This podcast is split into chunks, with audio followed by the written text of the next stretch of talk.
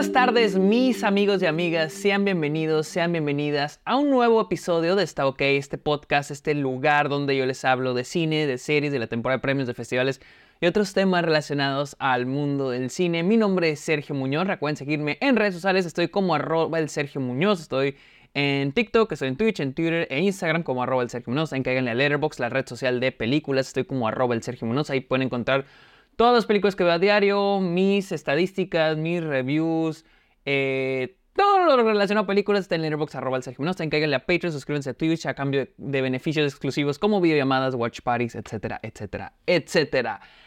Yo sé, amigos, hace rato que no hacía video, que no hacía opinión. Y pues es que hace rato que no veo película nueva. De hecho, es febrero 23 y esta es la primer película del 2024 que veo en 2024. He ido al cine treinta y tantas veces, pero a ver clásicos. Pero esta es la primer película lanzada este año, nueva, que veo. Así que, amigos, hablemos de la nueva película de Ethan Cohen, Drive Away Dolls. Eh, primero que nada, hablemos de Ethan Cohen. Ethan Cohen, el Ethan Cohen de Ethan y Joel Cohen, quienes hicieron The Big Lebowski, Fargo, A Serious Man, este... Mm, eh, Serious Man. Tengo, o sea, como que tengo las películas en mi cerebro, las películas de ellos en mi cerebro, pero no. Eh, True Grit, hicieron True Grit, No Country for Old Men, eh, Barton, Barton, Barton Blink, creo que esa es la de las pocas que me faltan.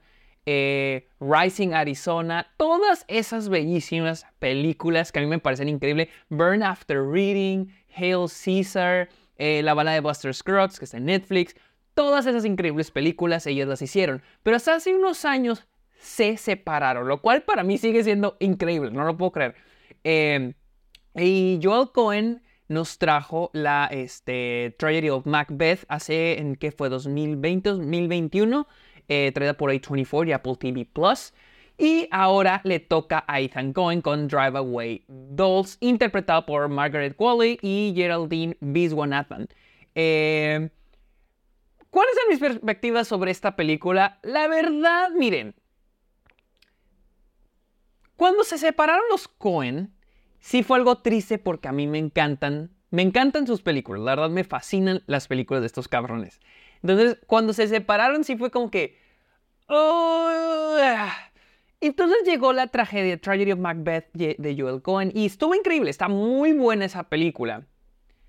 Pero es muy diferente a lo que habían hecho antes. Incluso algo tan dramático y tan serio, porque siempre el tono de sus películas, lo cual siempre me ha gustado, siempre es esta combinación de drama con humor negro.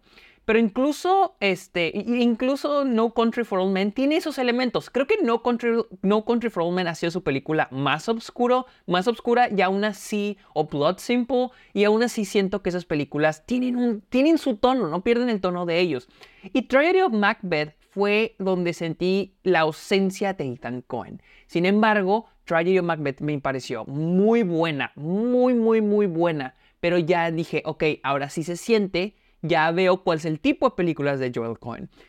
Y ahora que veo Drive Away Dolls, todo tiene sentido, porque son Drive Away Dolls y Drive Macbeth se sienten tan diferentes que dices, a los, ves a los dos directores y dices, tiene sentido cómo las películas de ellos juntos tienen el tono que tienen, porque Drive Away Dolls es totalmente comedia. Y déjenme les platico, la película sigue a Jamie y a Marianne, dos mejores amigas que deciden embarcarse en un viaje, en un road trip a Tallahassee.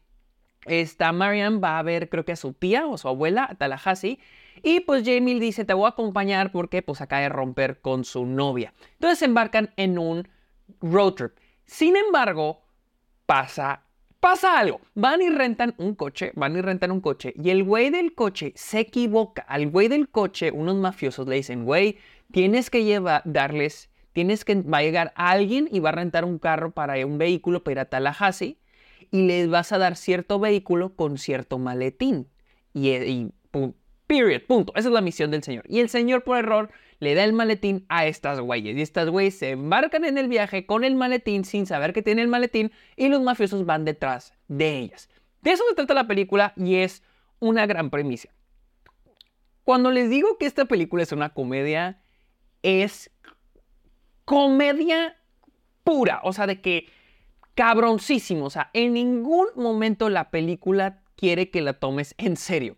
Yo sé que la película se enfoca mucho en la amistad de Jamie y Marianne eh, en este road trip. Son personajes totalmente diferentes. O sea, Jamie es una chica súper extrovertida, sale con, eh, tenía una novia, pero le puso el cuerno, no la novia a ella, Jamie le puso el cuerno a la novia y se anda cogiendo otras chavas, eh, súper outspoken. Y Marianne es todo lo contrario, es muy callada, muy reservada. Entonces, tenemos estos dos personajes tan diferentes que son mejores amigos y andan en este road trip. Y la película trata de enfocarse en la amistad y el cómo se va desarrollando y cómo nuestros personajes van cambiando. Es una película de road trip. Pero también el tono de la película, y debo decirlo, la película no quiere que la tomes en serio. En serio, o sea, y no voy a, hay muchas cosas muy ilógicas en la trama de esta película. Eh, incluso detalles como, por ejemplo, hay una escena donde los mafiosos golpean al güey del carro, al güey que le da el maletín a las chavas por error, luego lo madrean, ¿no? Y luego cortamos, a la, ah, e, eso, es, eso es una escena, y luego cortamos de vuelta con las chavas en su road trip, las chavas llegan a un hotel, eh, creo que salen de fiesta o algo pasa, y lo pasan la noche, y luego es el día siguiente, y luego ya las chavas andan en el carro en el, al día siguiente, y lo cortamos de vuelta a los mafiosos, luego después de que golpearon al tipo. Y yo digo, ¿es el día siguiente o es el mismo día o regresamos en el tiempo? No se explica, realmente no se explica. Y miren, la película no trata de ser lógica, no trata de ser seria, no trata de ser dramática. Es más, la película tiene transiciones de escena a escena, transiciones literal de que la imagen y luego se, o sea, entra la siguiente, la siguiente escena así y lo tiene un sonido de que o así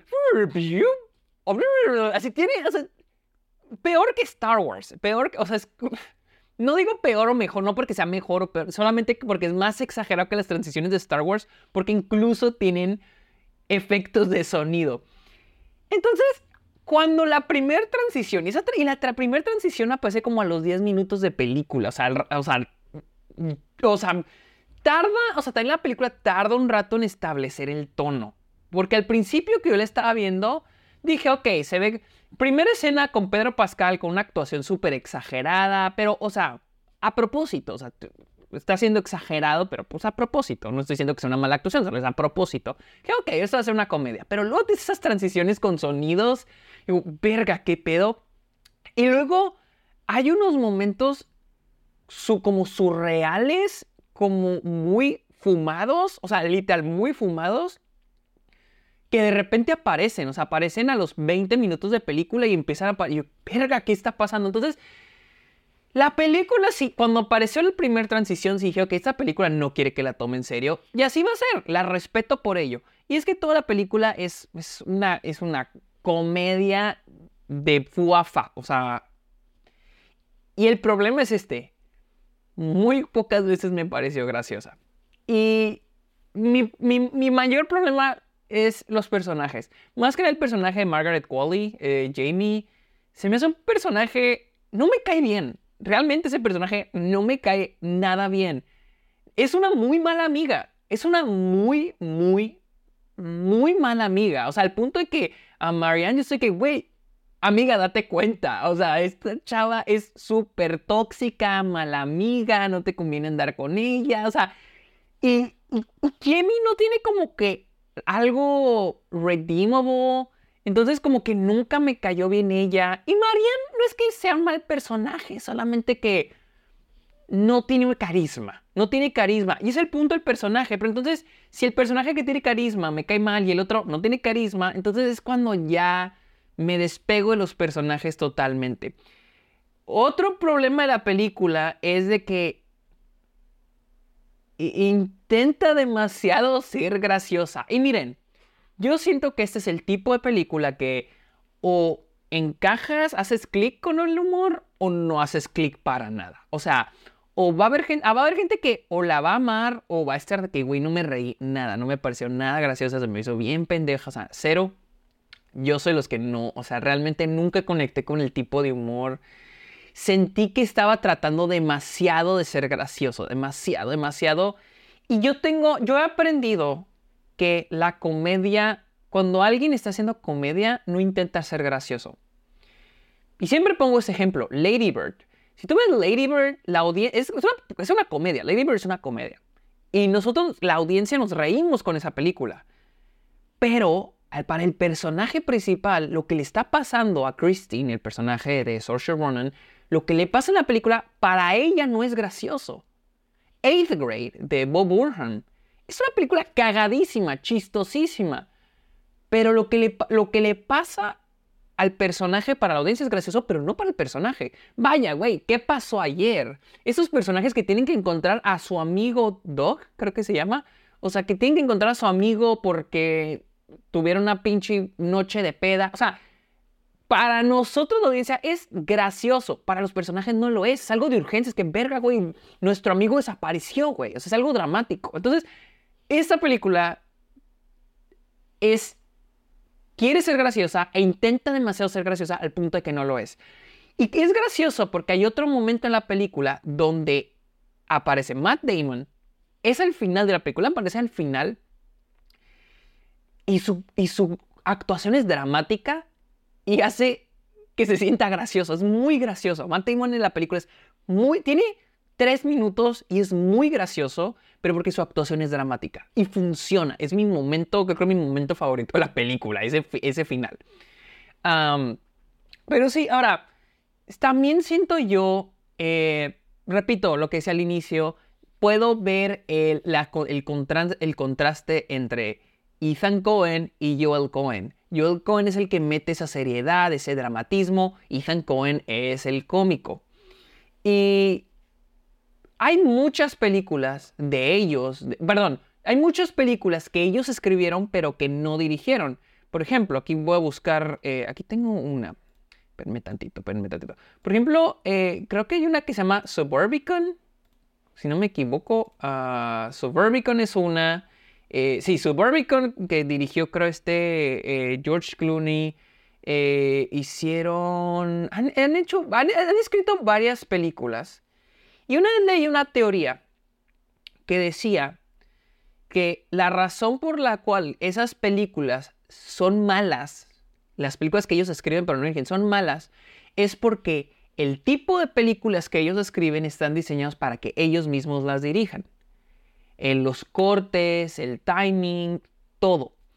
Y aquí hay muchos momentos donde también lo siento así, donde digo, tal vez si yo, Cohen hubiera estado aquí, tal vez hubiera tenido su push. Y siento mucho, puedo notar la similitud entre Drive Away 2 y Rising Arizona, o incluso Burn After Reading. O sea, la comedia, son...